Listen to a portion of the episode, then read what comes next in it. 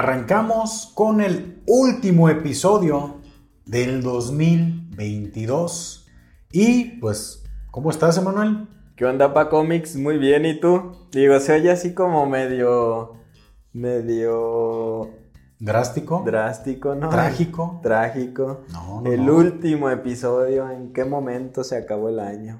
No lo sé. es- ya son los comentarios clásicos, ¿no, Emanuel? De ni sentí. Cla- comentario de señor, ¿no? Así de. No, ya. Si apenas ayer era enero. Eh, Ya estamos terminando el año. Pero así es, Emanuel. Llegamos ya al final del año. Y pasaron muchas cosas muy chidas. Pero no quiero, no, no quiero comenzar este, sin antes invitar a la gente a que se suscriba al canal. A que nos siga en todas las redes sociales.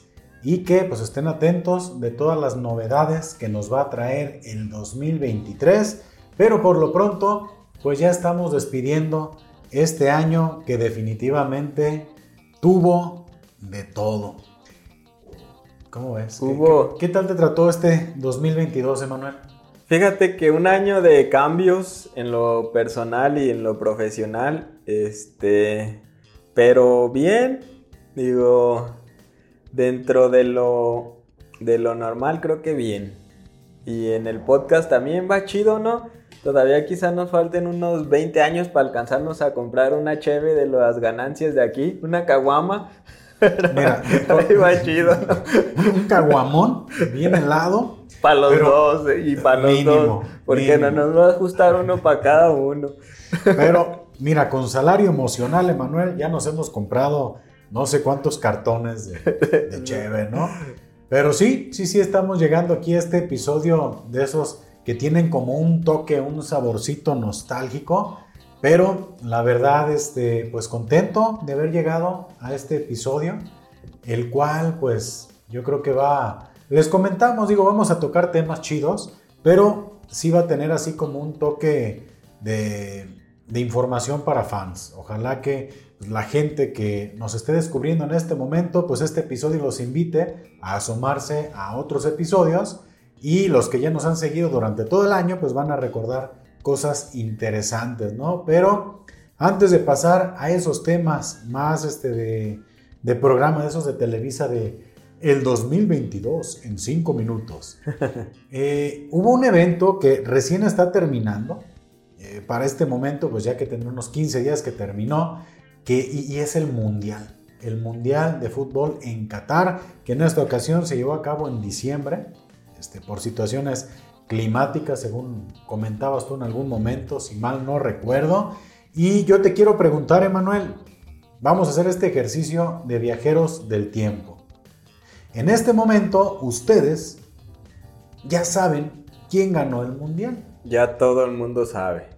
Nosotros no. Estamos en el punto en el que están en semifinales. Ajá. Croacia contra Argentina, Marruecos contra Francia. En ese punto estamos grabando nosotros. Ok, para que no nos juzguen, ¿eh? Perdónenos, estamos en este punto en el cual estamos en ese limbo de quién será. Y a ver, Emanuel, haz tu pronóstico para ver si en el, en el paso del tiempo, qué tan acertado estuviste. Mira, mi pronóstico es que Francia gana el mundial. Digo, traen un buen equipo y tiene a Mbappé como figura. Entonces yo le voy a Francia. Ok, ok. ¿Tú, pa Comics? Yo todavía le doy una oportunidad a Argentina. Tienes la esperanza de que Messi salga campeón del mundo. Tengo la esperanza, sería muy poético, sería muy, pues no sé, muy histórico que Messi por fin pudiera levantar una Copa del Mundo con su selección. Creo que eso es solamente por fanservice. No creo que sea que tenga muchos fundamentos en el tema deportivo, pero si en este momento, pues es Argentina campeón del mundo, bueno, pues a ver si no sale cualquiera de los otros dos. Sí, digo, porque en este momento ya se fue el comandante y se hizo mucho CR7, se hizo mucha, bueno, muchas cosas salieron ahí en redes sociales, TikTok y todo, ¿no? Ahí iba él en el pasillo de salida llorando, digo, al rato se le olvida ya que salga en su Bugatti a dar la vuelta. Ya que esté contando los milloncitos. Sí, digo, y en referencia a Comics, yo estoy totalmente en contra de ti, digo, porque en la semifinal le metí una feria a Croacia y también le metí una feria que Francia salía campeón. Ah, chinga, chinga, chinga, chinga. Entonces no quiero pues que, que por ningún motivo... ¿Cómo, que le metiste una feria? Platícame, que de algo no estoy enterado. ¿Qué hiciste? Fíjate que, digo, ha estado muy chistoso, la neta. Este, yo vi un, ay, no recuerdo en qué medio, pero vi un reportaje donde había un chico que le había apostado 27 dólares antes del mundial a que Francia era campeón. 27 dólares antes del mundial a que Francia era campeón. Y como en estas plataformas de apuestas, generalmente, digo, hay varios tipos, pero hay algunos que son por cada 100 pesos que metan, te dan un porcentaje. Entonces creo que a este chico se le multiplicaba por el tiempo en el que lo puso, se le multiplicaba así, se logra medio millón de dólares. Ah, cabrón. Y el tema era que creo que en octavos de final la plataforma le dijo, ¿sabes qué? Si cerramos la apuesta ahorita te doy 87 mil dólares, pero ahí muere. O sea, sea el resultado que sea. Ya ahorita yo te doy 87 mil dólares. Eso fue en octavos. Y no sé, me llamó la atención y ahora que Alejandro Fernández anda promocionando la plataforma de Caliente y todo ese show, y la descargué y te regalan mil pesos como para que empieces a apostar. Y el primer partido en el que aposté justamente fue en la semifinal. Bueno, primero aposté también igual a que Francia era campeón. Le puse como 400 pesitos y ya si, si gano creo que me da 1600. Ok. Y aposté a que si Francia contra Inglaterra en octavos, no, en cuartos, aposté que Francia le ganaba a Inglaterra y le aposté 600 y me gané 1600. Y no sé, la neta, Digo, me preocupa un poco, pero sí se vive diferente. ¿eh? No, hombre, se me hizo más emocionante que los tres partidos de México. Yo cuando, cuando King falló el, el penal, nada, sentí que, el, alma. el alma así, ah, no mames, a toda madre. Uh". Y ya estaba muy pendiente de la plataforma en cuanto ganó Francia a ver cuándo me abonaban la feria, ¿no? Y ya la vi ahí reflejada en, tu cuenta, no bancaria, porque todavía tienes que hacer un proceso para sacar este, la lana. Pero, pero sí es posible sacarlo en la lana. Sí, sí, ya tienes que dar de alta una cuenta bancaria y la chingada, ¿no? Esos primeros mil pesos que te regalan son solamente para apostar. Tienes esos primeros mil no puedes disponer, obviamente, sería... Tienes que cumplir con un requisito para disponerlos y es que los tienes que apostar 10 veces en, en un mes. Tienes que hacer 10 apuestas de mil pesos. Ah, la madre, ok. Diga, no, sí, si no, pues haces una apuesta y ya te chingas los mil pesos, ¿no? Diga, tiene riesgo. Pero a lo que voy es que es, yo nunca había apostado no soy gran apostador ni en la lotería. Este, pero sí, no manches, sí viví diferente ese partido, ¿eh? Ya después le aposté a dos peleas de box que hubo el sábado 10. Este, Teófimo López, no recuerdo su rival, y otra de Terence Cranford, que para mí en este momento es mi boxeador favorito. Ok. Este. Y yo sabía que él iba a ganar, pero parte de la, de la apuesta era en qué round o si se va a la decisión final. Y yo me fui por el décimo round y el güey no quedó en el sexto, ¿no? No estuvieras esperado. Y aposté a que Teófimo ganaba por knockout y no, el güey se fue a decisión unánime. Entonces ya, bueno, a decisión. Entonces ya perdí esa feriecilla. Las apuestas las haces en varios criterios. Ajá. Es, no es quién gana o quién pierde, es cómo gana. ok. Digo, porque... como varios parámetros se configuran. Ajá. Y le aposté Digo, hay un, término que usa un amigo mío futbolero, dice, voy por la chica. Y la chica en este momento es Croacia, o sea, la menor posibilidad. Y por eso aposté en la semifinal de, Croacia contra Argentina a Croacia. Y obviamente, pues si se apuesta, como es muy poco probable o las posibilidades están en contra, este, apuestas poco y el premio es, es mayor. Es mayor, ¿no? Digo, está interesante. Pues Espero que, al rato no me anden sacando ahí de un pinche centro de rehabilitación qué peligro, de apuestas. Manuel, andar con las. digo, se me hace interesante que platiques cómo funciona el sistema, pero también me, llama la atención, ¿no? Eso que, dices de, de que le estás entrando al oscuro mundo de las apuestas. Sí, digo, no sé, no conozco a, un, este, alguien que sea adicto, pero pues obviamente... Creo, oye, al rato en los casinos se puro dinero así, este. Es que sí había, yo me acuerdo, había un, un personaje, un comentarista, conductor, el Pulpomo, que ya falleció. El Pulpomo Rentería aparecía en el programa de La Corneta. La corneta de este Videgaray y de la estaca. Y él mencionaba mucho que le gustaba invertir. Dice, no estoy apostando, estoy invirtiendo mi dinero, ¿no? ¿Y cuánto vas a invertir? Tanto. Y digo, es, ya es cuando comienzas a justificar, ¿no? Un poquito ese asunto, pero pues sí siento peligroso, ¿no? Ya si me ves, Paco, así bien hundido, ¿Me ayudas, eh? Claro que sí. Paco. Eh, Sácame en arenas este modelizas, ¿no? Mundo de apuestas y de perdición. Digo, he escuchado que Loboski de La Cotorriza es un gran, gran fan de, de, las apuestas en línea, ¿eh? ¿A poco? Los deportes. Sí, muchas veces en su programa ha hecho referencias a apuestas. Este. Yo, por ejemplo, después de ganar la primera, que fue la de Francia, y después de perder las siguientes dos en las peleas de box, como que sí se me cayó el hype. Ya. Eh, ya. Descansaste un poco. Sí, fue así como, ah, ok, nada. No, no soy una eminencia. Pero, tú comenzaste jugando con los mil pesos. Sí. el problema está cuando le metas lana de la tuya. Es que ahí es donde va a comenzar que es, ay, mira. Déjale, meto 500 baros, ¿no? Ya le calé, ya vi qué pedo. Ahora, ¿qué es de donde pues realmente, pues es el negocio, ¿no? De, esa, de ese tipo de, de plataformas. Creo que mientras te mantengas en el juego, ¿y ahorita cuánto tienes a favor? ¿O ya los perdiste todos? No tengo nada, pero tengo dos apuestas, que es la de... esos mil pesos ya los apostaste. Sí, están, pero están vivas las apuestas, que es el de Croacia y el de Francia. Que Francia es campeón y que Croacia le gana a Argentina. Si pierdes ese dinero virtual. Ya, marchó. Si tú quisieras seguir, ahora sí. Tendría que depositar. ¡Y qué peligro! Sí, digo, no creo que lo haga. Híjole, no creo que lo haga. Pero sí es ah, un tema. Mil, mil pesitos, chin marín. Y es que fíjate que virtualmente y este es un engaño o es una trampa bien curiosa. Pero ahí virtualmente mil pesitos no representa nada, pero yo sí dije, a mil pesos y es una feria, pues. claro. O sea, a mí sí me sirve para la despensa de una semana, ¿sí me explico? Y es ahí donde todavía no he rebasado como ese, como ese punto en el de decir, a mil pues pesos a mí sí me duelen, sí, donde te mantengas en el juego con el dinero que te regalaron, está bien a toda madre.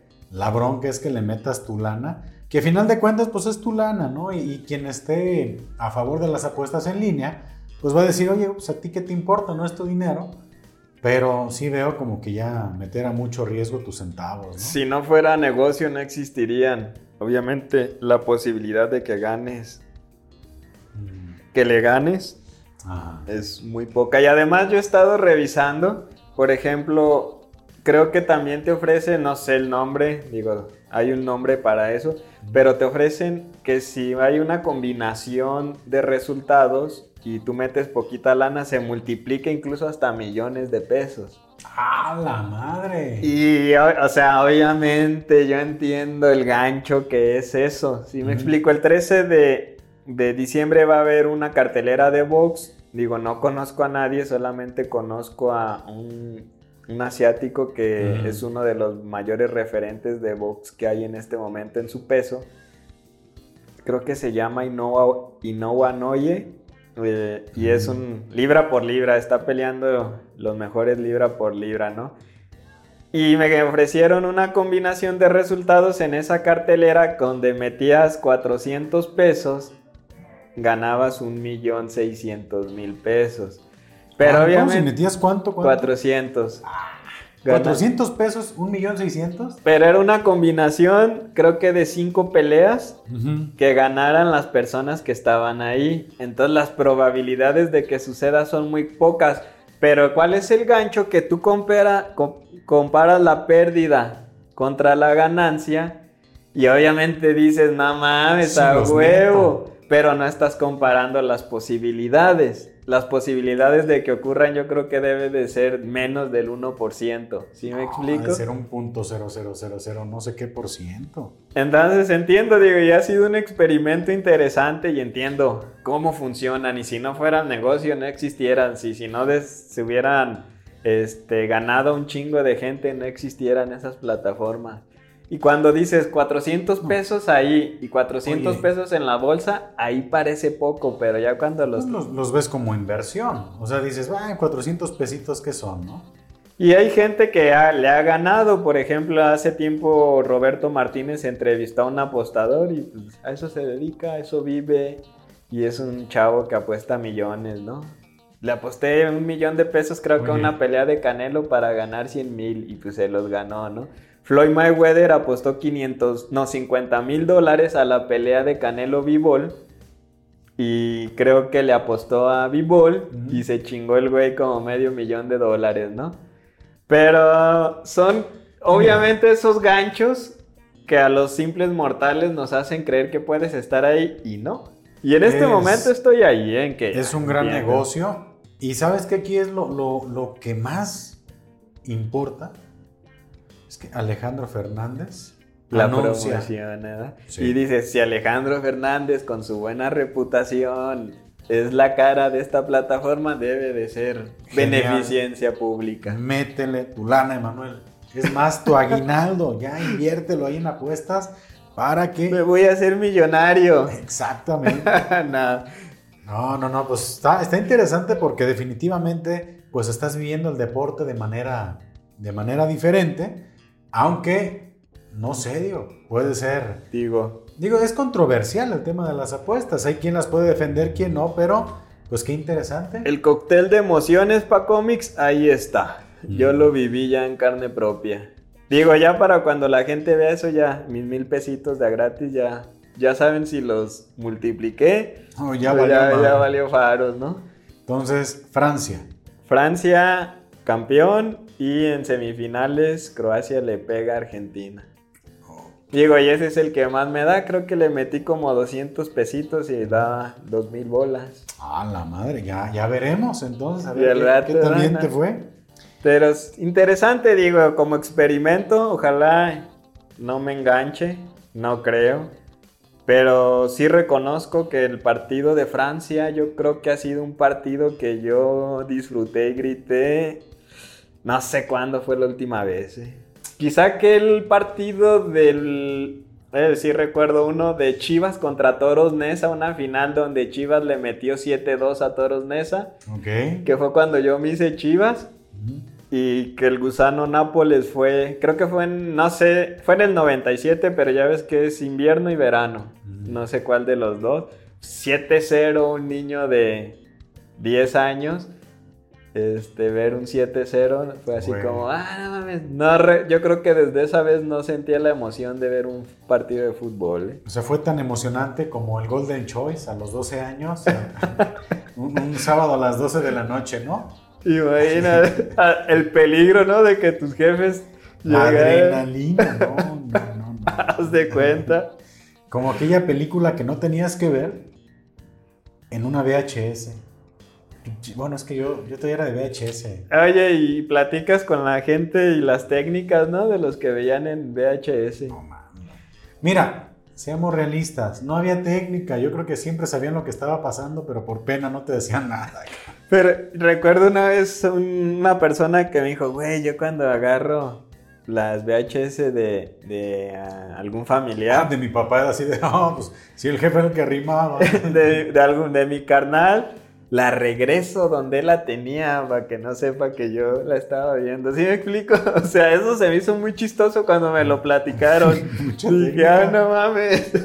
¿A poco hacías eso? Sí, güey, pues ya, donde salía, pues ahí mismo se la dejaba para cuando él la agarrara, pues no sospechara. No sospechara, porque oye, qué pedo, yo iba a la mitad, ya está la película terminada. La inteligencia, ¿no? De los morros. Esa es inteligencia que ahorita no están desarrollando estrategias, sobre todo.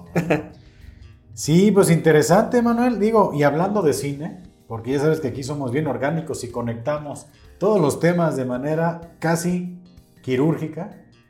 Pues me estabas platicando hace un ratito que viste ya la película de Guillermo del Toro, de Pinocho, esta última, que yo sabía que se iba a estrenar en cines.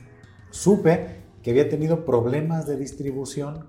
No sé en qué estuvo que no, no hubo como la apertura para ponerla en muchas salas, pero que ya también está en Netflix. Yo ayer... Qué rápido la estrenaron en, plataformas digitales, ¿eh? Ayer estaba buscando a ver qué ver y vi que estaba y como fue muy mentada en su momento justamente por esto que menciona. Y pues Guillermo del Toro, ¿no? Que sí es un, un director referente mexicano del cine, o sea, yo creo que es uno de los mejores cineastas que tenemos o directores que tenemos aquí en México.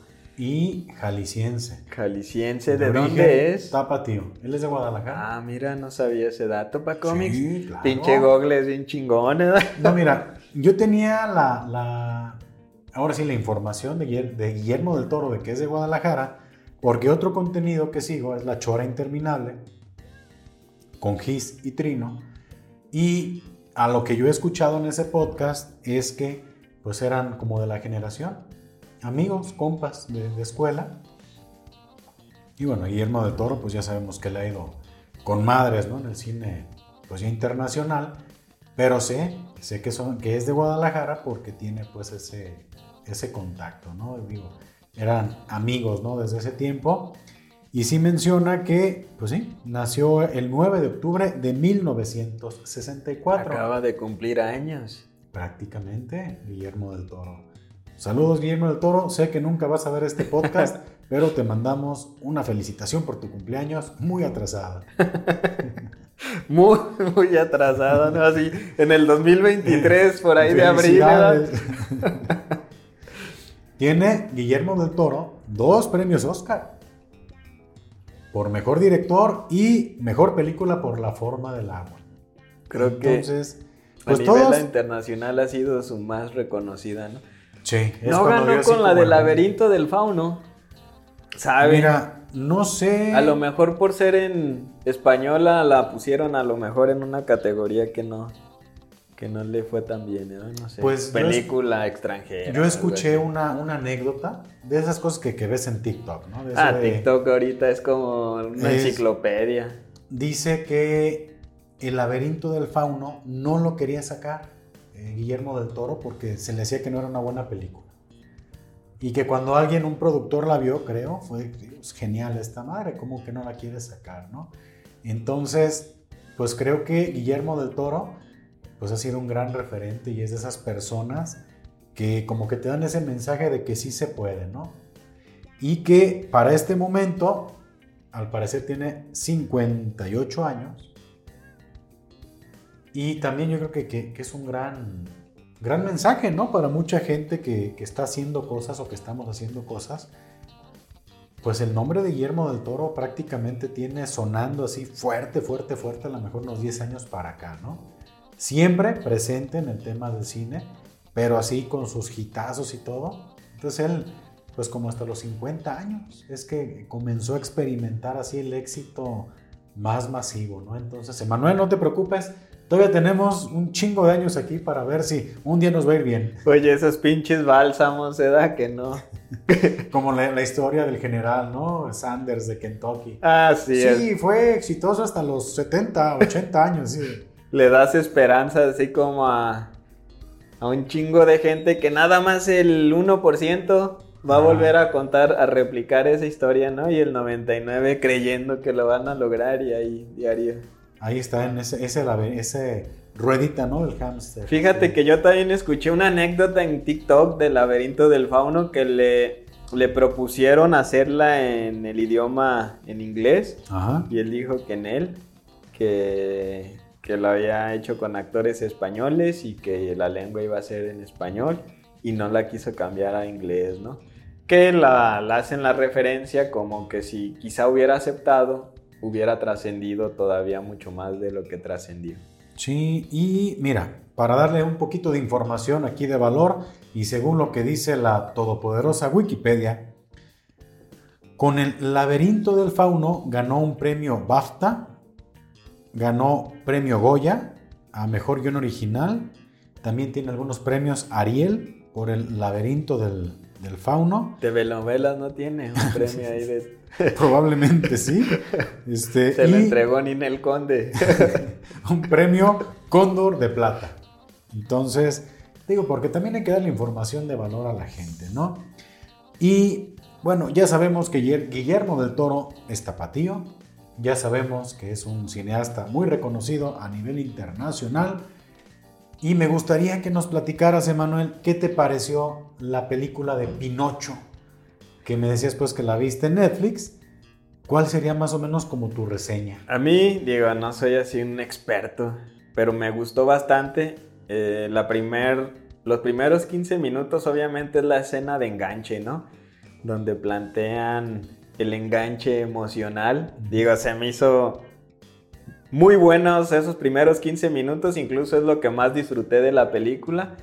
Este, y después plantean ya ahora sí la historia de por qué crea Pinocho este, y todas las aventuras que va, que va teniendo ¿no? el personaje. Me gusta un mensaje que yo tomé, digo, lo tomé. El mensaje de Pinocho es un niño, digo, se oye tonto, pero déjalo, lo remato bien. A ver, a ver, dale. Y dale. las. Lo difícil que son los niños y lo imprudente que fue el papá y lo hiriente que fue Gepetto con Pinocho en algunas partes, sí me deja esa reflexión de a veces este, lo poco tolerantes que somos los adultos con los niños, ¿no? Y los orillamos a ciertas cosas que ahí son las aventuras de Pinocho, pero quizá en la vida real sean temas emocionales, psicológicos que, que les transmitimos a los niños, ¿no?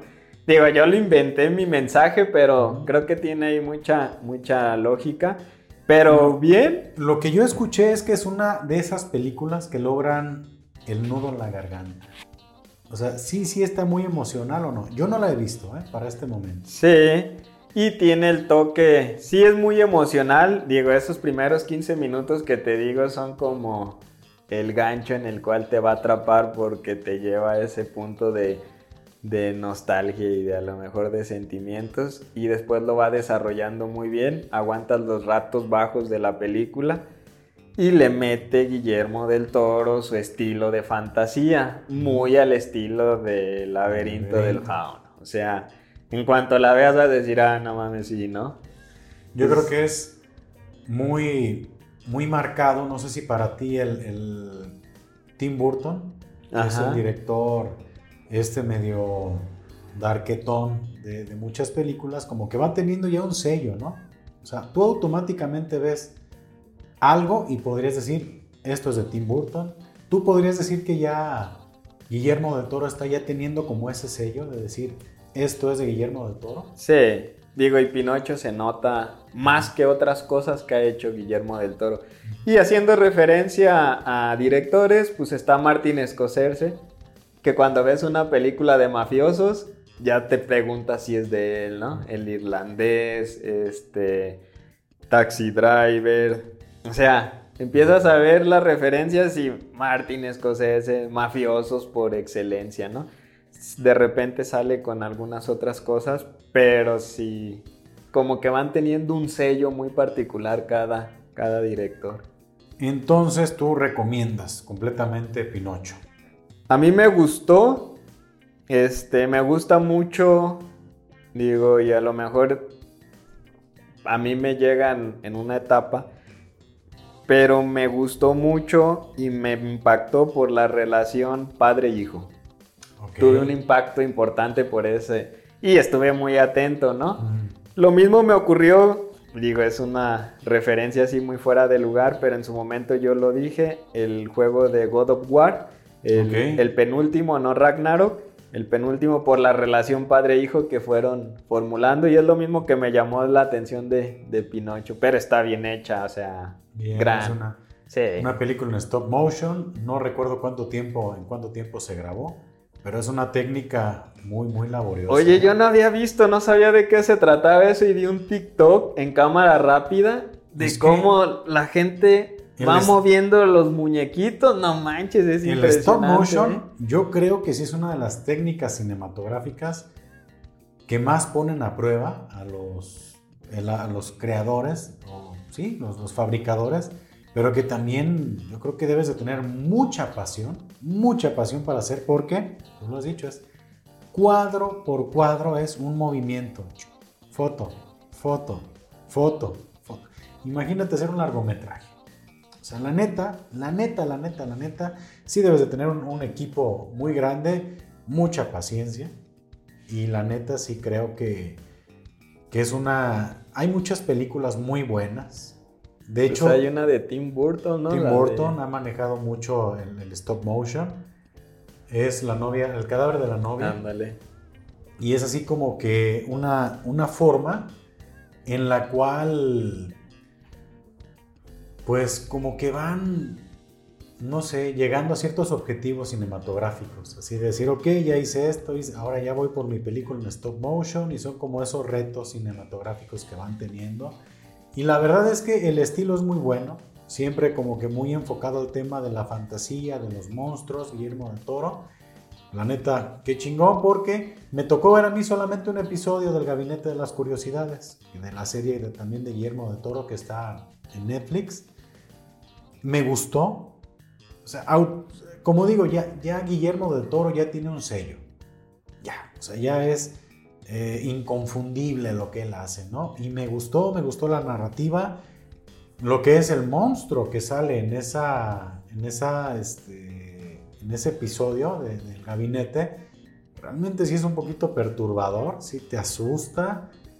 Y no he visto el resto, pero creo que, que sí, sí vale la pena terminar de ver todos los episodios. Sí, yo vi toda la serie, este, ya vi todos los episodios.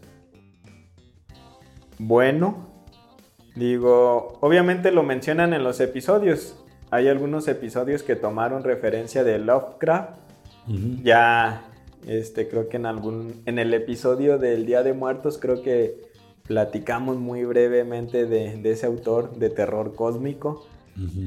Eh, mi favorito, no recuerdo el número, pero era el de la, el de, hay un pintor que se dedica a hacer retratos y, y este, y arte y ese es mi episodio favorito. No recuerdo el número ni el nombre, pero para mí fue como, como el que más me impactó y sí, la neta sí me dio así como cosilla, ¿no? Me costó trabajo terminar de verlo. ¿A poco? Como que de repente se me hizo un poco incomodón y sí así como, ah, y tiene un gran final, la neta. Este, fue mi favorito. Digo, y, totalmente hace referencia a que es una obra de, de Lovecraft. Pero nada, sí, recomendable al 100%. ¿eh? Además, creo que, lo, que Guillermo del Toro, no sé si colaboró, pero creo que cada episodio está hecho por un director diferente. Y creo que es parte como de esa de ese, plus, encanto. sí, ese encanto, esa colaboración de Guillermo del Toro con cada director de uno de los episodios, ¿no? Sí, y es que la, la realidad es que Guillermo del Toro pues ha sido también como de esa influencia de lo que mencionábamos hace un momentito, ¿no? Como de éxito, de, todo este asunto. Y hay una presentación que tuvo en Guadalajara. No recuerdo exactamente cuál fue el evento, pero ahí habían muchos cabrones que le querían hacer preguntas, pero que más bien le pedían chamba, ¿no? Así de, oiga, señor Guillermo del Toro, este, ¿cómo le podemos hacer la gente muy talentosa como yo, con muchas ganas de trabajar como yo, en producciones como las suyas? ¿no?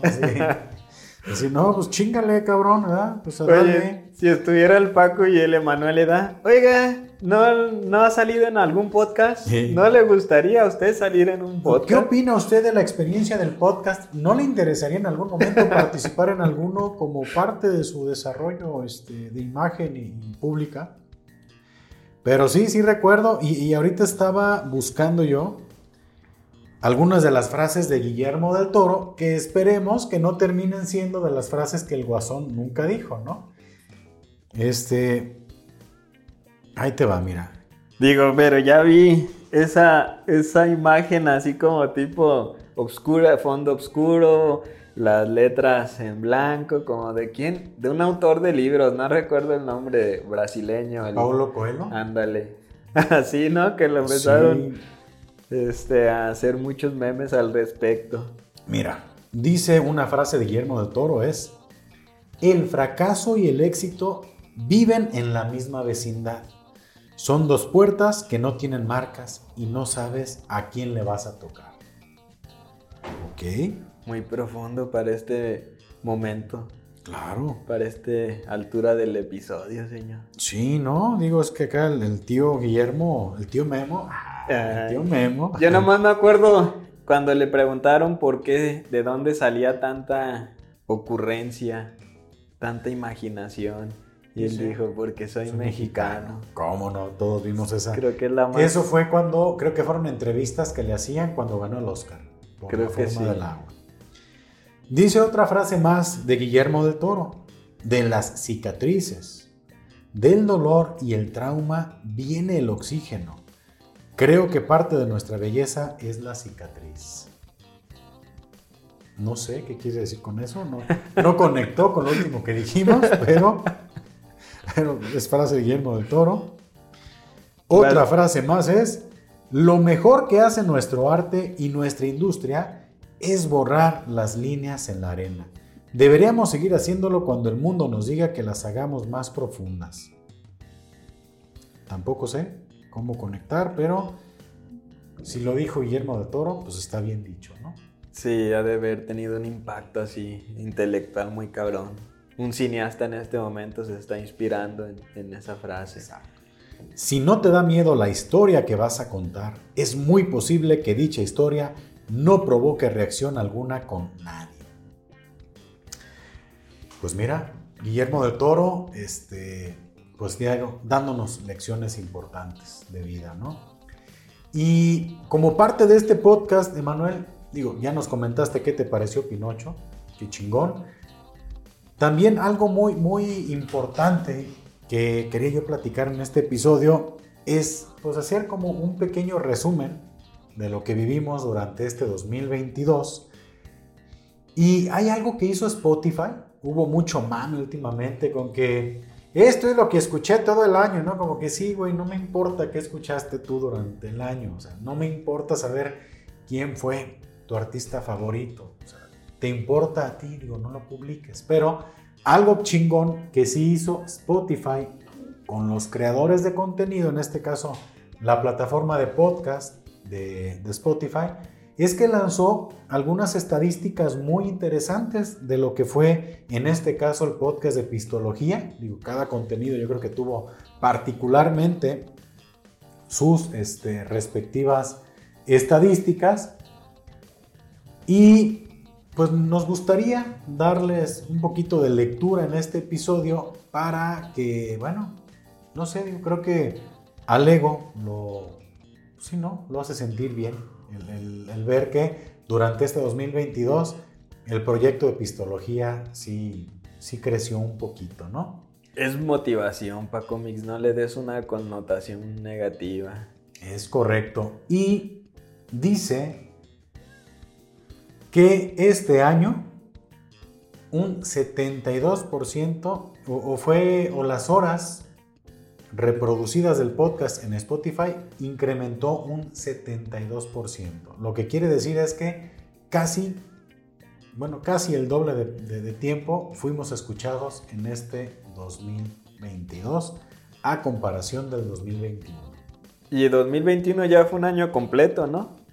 2021 sí. Mm, comenzamos a medio año. Ah, ok. O sea, digo, también ahí puede estar, ¿no? Nos escucharon el doble porque hicimos el doble de episodios, ¿no? Pero, este, bueno, esa estadística reconforta. Digo, pero es bueno que el trabajo se vea reflejado, ¿no? Pues ya si trabajamos en el 2023 el triple, esperemos crecer el triple. Es correcto. Tenemos 75% más de reproducciones. Un, bueno, 104% de seguidores nuevos. Oye, pero en porcentaje es engañosón, ¿eh?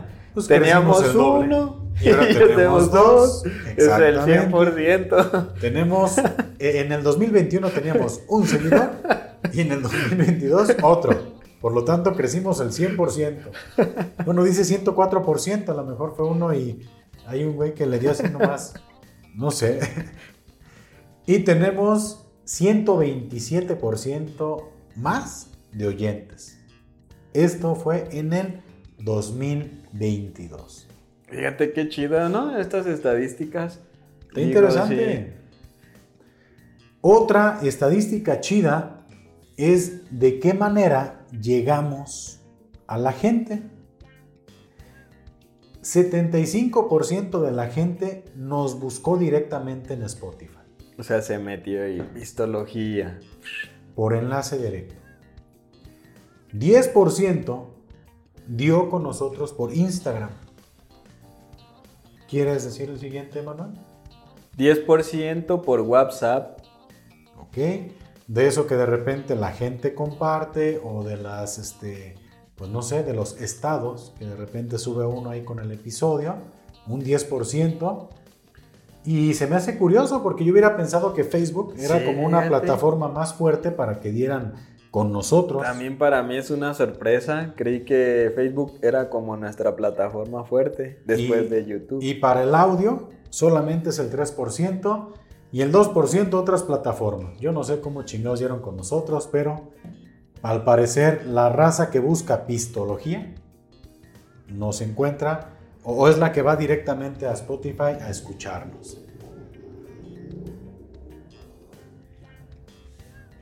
Dice otra estadística más que Pistología está entre el 30% de los podcasts más seguidos.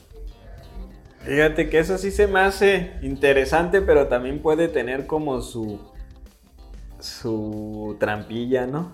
No, digo, seguramente el top 20 ha de tener el 95% de la atención de la gente. Sí, seguramente. La cotorriza, leyendas legendarias, cosas, creativo. Bueno, creativo hasta que no Ah, se fue a no, Amazon. ya no está. eh. Cosas pro- probablemente, pero pues estar entre el 30% de los podcasts más seguidos. A ver cuándo nos llega nuestro contrato de Amazon, Eda. eh, a ver cuándo. Envío gratis por tener tu contenido exclusivo en Amazon. Te doy envío gratis en, en Amazon. Compras y pones tu contenido exclusivo.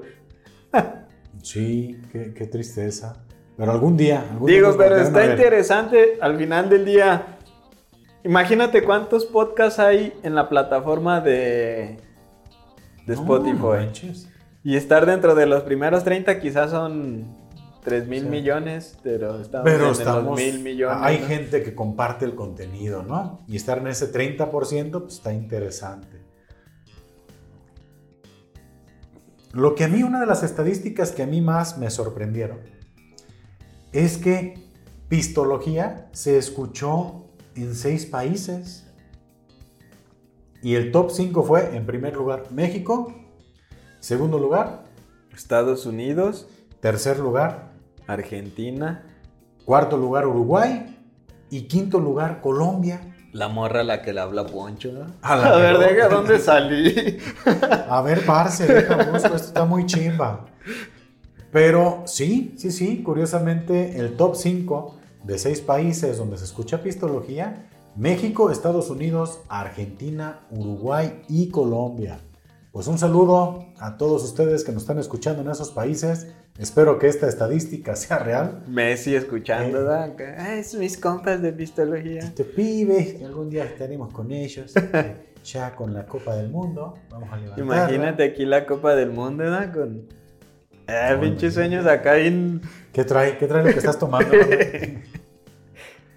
Una felicitación a Luis Domingo, nuestro experto en nutrición deportiva, aquí de cabecera de Pistología, porque tuvo el galardón del podcast más escuchado en el 2022. Fíjate, hay mucha gente queriendo ser mamey. Es un área de oportunidad, Luis. Ahí Hay está. mucha gente que quiere estar mamey y fit. Hasta en Uruguay. Sí. O sea que vas a expandir tu, tu este, área de, de influencia y de chamba, ¿no? Pero sí, ya en su momento se le mandó su publicación a Luis Domingo, donde se le dijo, oye, felicidades, tu podcast, el episodio 43, es el más escuchado en el 2023, 2022. No sabemos cuál vaya a ser en el 2023, pero en este punto se llevó el galardón. Otra estadística interesante es, déjame ver, ¿cuánto contenido nuevo se creó, Emanuel? 3.157 minutos de contenido nuevo. Y nos dice que eso es un 96% más que otros creadores en la categoría tiempo libre. Le estamos trabajando bonito, man. Sí. Si nos pusiéramos a chambear eso. si así como hacemos podcast, nos pusiéramos a trabajar, otra historia sería, ¿no? Oye, ya hay millonarios, ¿no? Digo, no, qué interesante. ¿Y sabes qué es lo más chistoso? Que mm. no se siente no. se ha sentido nunca como trabajo, no se ha sentido nunca como, como una carga, ¿no? Pero hemos sido, este, pues, bueno, nos hemos mantenido vigentes y hemos tenido esa, constancia, ¿no? Estoy por aquí tratando de encontrar otras estadísticas, habían otras capturas de pantalla chidas, déjame ver si las pasé aquí a mi celular. Déjame ver, déjame ver el Big Data de Spotify está con todo, ¿eh? Ese pinche Big Data. pues ya, ya se están poniendo las pilas, porque pues, se les está yendo la raza, dice, ¿no? Nos tiene a todos bien checaditos. Mira, otra de las estadísticas que nos menciona, de estas yo tomé unas capturas, y dice que la personalidad de los oyentes de Epistología es viajante del tiempo. A ver, Emanuel. A ver, explica eso, Pacomis. Eso lo explica Spotify. Tus fans son viajantes del tiempo, buscan podcasts nuevos para ellos, por más que no sean nuevos, para el resto del mundo. No sé si es bueno o es malo, pero pues eso es como define Spotify a nuestros oyentes. A ver qué significa que que están buscando nuevos contenidos. Sí, es gente curiosa que quiere escuchar cosas nuevas. Que ya se enfadaron de la cotorriza y dicen, Ay, dos tipos graciosos, ¿en dónde los encontraremos? bueno, aquí no. Aquí no, pero... Está bien que pasa, qué bueno que pasaron, que hicieron una parada técnica. Síganle buscando para abajo. para 14 fans, digo, estas ya son como más, este, más específicas. Más pero fuimos el podcast más escuchado. O sea, realmente 14 personas. Oye, casi le podemos poner nombre, ¿verdad? fulano, fulano, fulano, yo. ¿verdad? Yo al menos unos 3, 4 sí diría. Fulano, fulano, el Pacomics. Pero para 14, para 14 fans, somos lo más escuchado. Para su top 5, 50 fans. Y estamos en el top 10 de 73 fans. No entiendo esas últimas dos. Para, o sea, para 14 somos el top.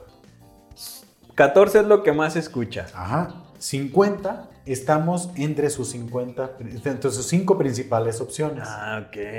Ah, está Pero para este 73 estamos dentro de su top 10.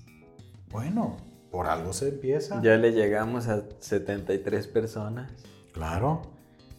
Eh, déjame ver, hay otra estadística. Tenemos 3.000 minutos, ya lo habíamos checado, nos escuchan en 6 países y tenemos un 127% más de oyentes. Y pues yo creo que era algo bien interesante, Manuel, que quería aquí platicar en, el, en este episodio, este resumen que hace Spotify, la neta, chido, les quedó a toda madre. Para uno es bien interesante también escuchar, escuchar o saber de este tipo de estadísticas porque pues sabemos o nos da esa confianza de estar llegando a más personas. algo que hace muy bien las plataformas para cómics es eso, ¿no?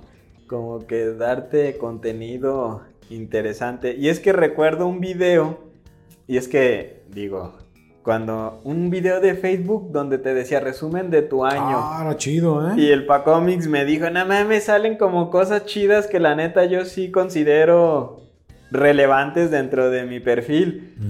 Y se me hace interesante cómo la plataforma le atina pues a eso que tú también consideraste relevante. Y justamente es lo que pasa, ¿no? Con este resumen.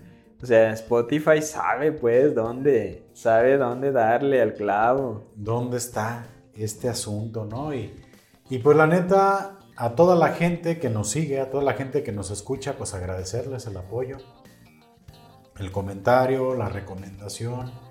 Eh, pues se agradece porque yo creo que tanto tú como yo pues lo hacemos con mucho gusto, ¿no? ¿Un domingo? En domingo, ya es otro podcast en domingo. Ya de eso que, este, como decías, hasta el día se ve amarillo, ¿no? Amarilloso. Oye, es que el domingo sí es como nos pintan en las series de Netflix, ¿no? Así como descolorido. Color sepia, este, amarillento. Te fijas que en las series, bueno, como así se siente el domingo. Ya después de las 5 de la tarde se empieza a sentir así, me siento como en Breaking Bad, ¿no? en las escenas de, de México. Sí, sí, sí, este, la neta. Pues bueno, lo hacemos con gusto, al final de cuentas, ¿no? Así es. Algo. El Pero primer, gran, gran, gran resumen. Sí, el primer episodio del 2022 precisamente se llama Propósitos de Año Nuevo 2022. Estamos tú y yo. Enseguida siguió la, la degustación de cerveza de Iron Maiden, la Trooper. Hablamos después de nuestras series favoritas. Dense una vuelta a todos esos episodios. Hubieron algunos que grabé en solitario. Hubo este, el episodio 36, que son las energías limpias, con el ingeniero José María también, que aquí estuvo con nosotros. Nos acompañó haciendo así un resumen. Como invitados tuvimos a DJ Mau. Estuvo Luis Domingo, precisamente. Nadia. Nadia fue también un gran episodio. Nadia, donde nos atrevimos a hablar de, de temas que le teníamos un poquito de miedo. Estuvo también Jos de Zapotlanejo, de la banda 1, Venado Azul. Oye, fue como. Le mandamos un saludo. Fue como tu, el inicio de tu aventura en Zapo, ¿no? Sí. Jos fue ese detonante en Zapotlanejo. Este. Y de ahí, como que se vino toda. Se platicó con Poncho Camarena este año, con Víctor Minimí también como invitado. Víctor. Nere Barajas.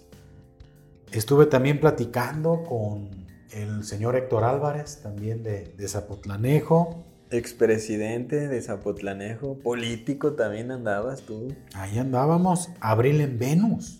También estuvo con nosotros aquí. Gran, gran episodio. ¿eh? Sí, fue uno de los chidos también.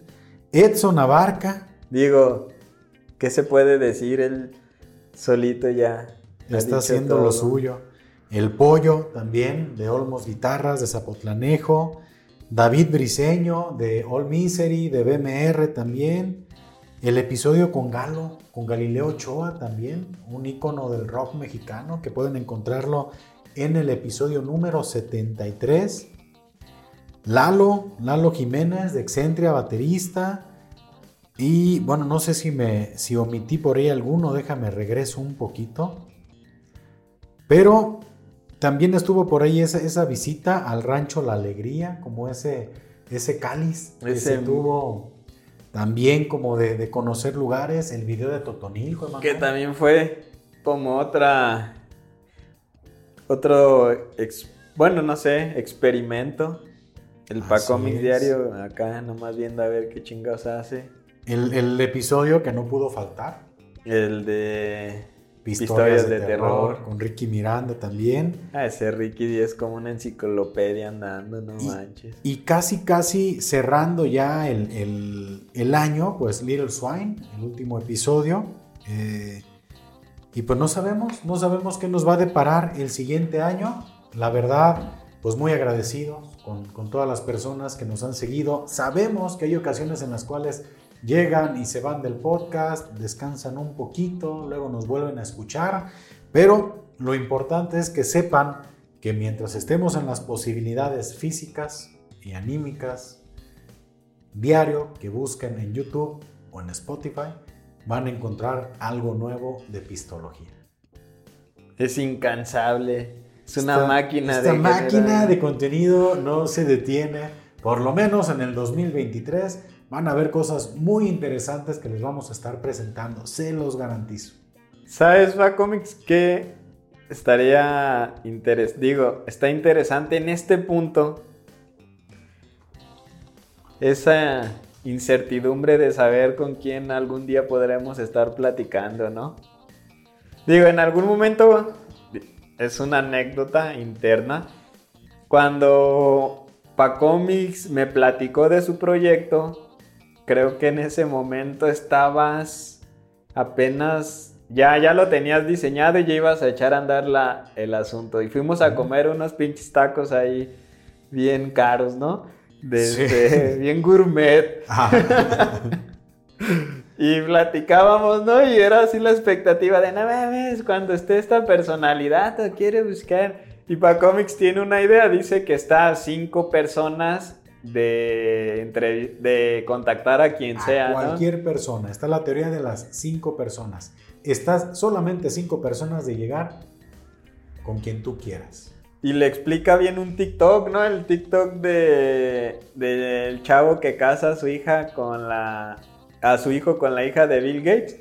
¿Sí lo has visto? Algo así, me suena. llega un, bueno, nada, no, lo voy a platicar, pero bueno, este, sí, esa era la idea y fue un, así, un sueño del Paco, nada, puede entrevistar a tal persona y eso quién sabe, pa cómics, todas esas personas que se dijeron ahí, a lo mejor algún día van a estar aquí platicando. No lo sabemos. Pero yo, Emanuel, te lo quiero decir en este punto del camino. Gracias, gracias por este 2022. Gracias por tu apoyo. Gracias por creer en este proyecto. Gracias por darle tu tiempo también, tu dedicación. Eh, pues a seguirle echando ganas. Se sintió así como de Televisa, de, la jugada.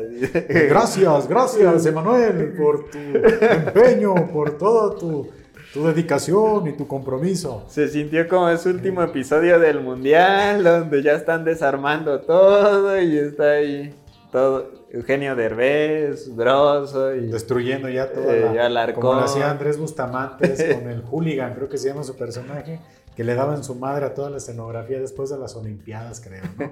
Pero nada, sí, gran, gran experiencia. A ver qué pasa para cómics al rato, ¿da? Ya, No sabemos a dónde nos lleve este proyecto, pero pues estamos cerrando este Oye, y al rato nadie quiere, da, nada más nosotros dos otra vez Otra vez, Emanuel, el domingo, porque en el sábado queremos grabar, ¿no? Puro remoto, cada quien en su casa. No, pero pues la verdad, gracias a ti, Emanuel. Gracias a todos ustedes que nos han acompañado durante este camino. En serio, creo que hay mucho más que, mostrarles, que presentarles. Un agradecimiento a todas las personas que, que han querido estar aquí con nosotros en Pistología Platicando. Y un agradecimiento más chingón a todas las personas que ya quieren estar aquí. Porque eso es algo que ha pasado muy padre. Sí. Digo, retomando para cómics, el agradecimiento sí es chido. Este, que mucha gente se ha tomado unos minutos para venir cuando a lo mejor eh, ven un proyecto pequeño todavía y tener a las personas que hemos tenido ha sido chido, ¿no? O sea, sin dejar de mencionar alguna. Pero también ha sido chido que de repente ya en tus redes sociales de repente hay alguien que dice, ah, ¿qué onda? Este, está padre lo que hacen me gustaría hacer una colaboración y también parte de, los invitados y parte de lo que se viene puede ser todas esas colaboraciones que de repente gente nos ha pedido, ¿no? Digo, no, nosotros nunca nos hemos creído un canal grande, ni mucho menos, este, pero algo de lo que estamos convencidos es que hay un montón de talento aquí en la región, este, y creo que todos podemos crear cosas en conjunto y darnos las oportunidades en nuestro espacio. Que haya venido gente es una oportunidad para que todas las personas que lo siguen nos conozcan y viceversa. Las personas que nos siguen a nosotros los conozcan a ellos, ¿no? Y siempre hemos estado como en ese tema de, de, de ayudarnos y creo que eso es algo que falta mucho en poblaciones pequeñas donde de repente no se da difusión a grandes talentos. Búsquenos, somos a toda madre, mándenos mensajito. La verdad, queremos platicar contigo que todavía no te conocemos, échenos un grito. La verdad, este, pues creo que se vienen cositas, ahí se da como se vienen cosas grandes. No, no, no. Creo que es seguir trabajando y que si realmente tienen ganas de, de tener un espacio como este, échenos un grito, platicamos y con todo gusto abrimos el espacio y pues nosotros encantados, encantados de, platicar y de conocer a más gente que pues terminamos conociendo también. Pues Emanuel, yo creo que, creo que ya estamos terminando este episodio del 2022, el último, y agradecerles a todos nuevamente y pues nos despedimos como lo solemos hacer, Emanuel. Salud y saludos. Y si no toman, pues tomen. Y si van a tomar, no manejen. Hasta la próxima. Nos vemos.